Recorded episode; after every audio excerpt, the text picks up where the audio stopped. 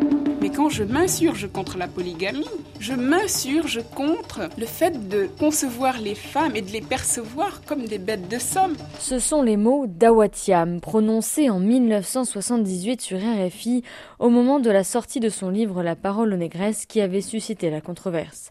Dans son ouvrage, l'intellectuelle et féministe sénégalaise fait entendre la voix des femmes africaines qui racontent leur réalité afin de dénoncer les violences misogynes qu'elles subissent, une première en Afrique de l'Ouest.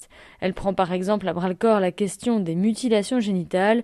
Écoutez-la toujours en 1978. Et je m'étonne d'entendre certaines femmes ou certains hommes dire que bon, l'excision et l'infibulation ne sont pas des pratiques mutilatoires, que ce sont des pratiques euh, qui n'empêchent pas la jouissance que ce sont des pratiques qu'on peut maintenir encore. À l'époque, Awatiam n'hésite pas à questionner la religion musulmane, souvent invoquée pour justifier certaines pratiques. On a souvent parlé de Dieu en parlant des pratiques de l'excision et de l'infibulation, alors que Dieu n'a rien à faire au niveau de ces pratiques. J'ai bien donné des informations précises en me référant au Coran, j'ai fait des enquêtes sur ces pratiques-là, et je me dis tout simplement que tout ce que l'on dit en se référant à Dieu et à l'islam n'est en fait qu'une sorte de caution pour pérenner ces pratiques mutilatoires.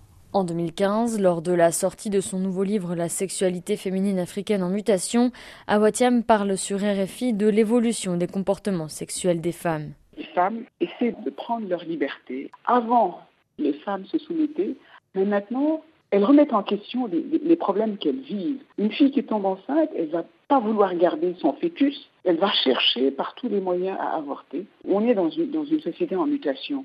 Là aussi, je pense essentiellement, par exemple, à la, contraception. Même dans les foyers religieux, maintenant que les femmes sont informées, elles trouvent des voies et des moyens pour éviter d'avoir beaucoup d'enfants. Ce livre, La parole aux négresses, est le premier à faire une analyse croisée des oppressions de race, de sexe et de classe sociale subies par les femmes africaines, conceptualisant l'intersectionnalité avant même qu'elle ne soit théorisée. C'est ce qui a intéressé Bintou Mariam Traoré, féministe radicale ivoirienne installée au Sénégal. Ce qui m'a marqué, c'est déjà le fait déjà de prendre le parti de l'anticolonial, parce que ça parlait d'intersectionnalité, je crois, avant que l'intersectionnalité ne soit développée aux États-Unis, etc. Ça montrait à quel point la femme africaine pouvait être opprimée des deux côtés, du fait qu'elle est femme et du fait qu'elle est noire, mais aussi du fait qu'elle est femme africaine. Ça montrait à quel point on était souvent invisibilisé, on ne nous considérait pas, on pensait qu'on n'était pas assez éduqué pour porter notre propre voix, ou qu'il fallait forcément nous tendre la main ou essayer de nous sauver.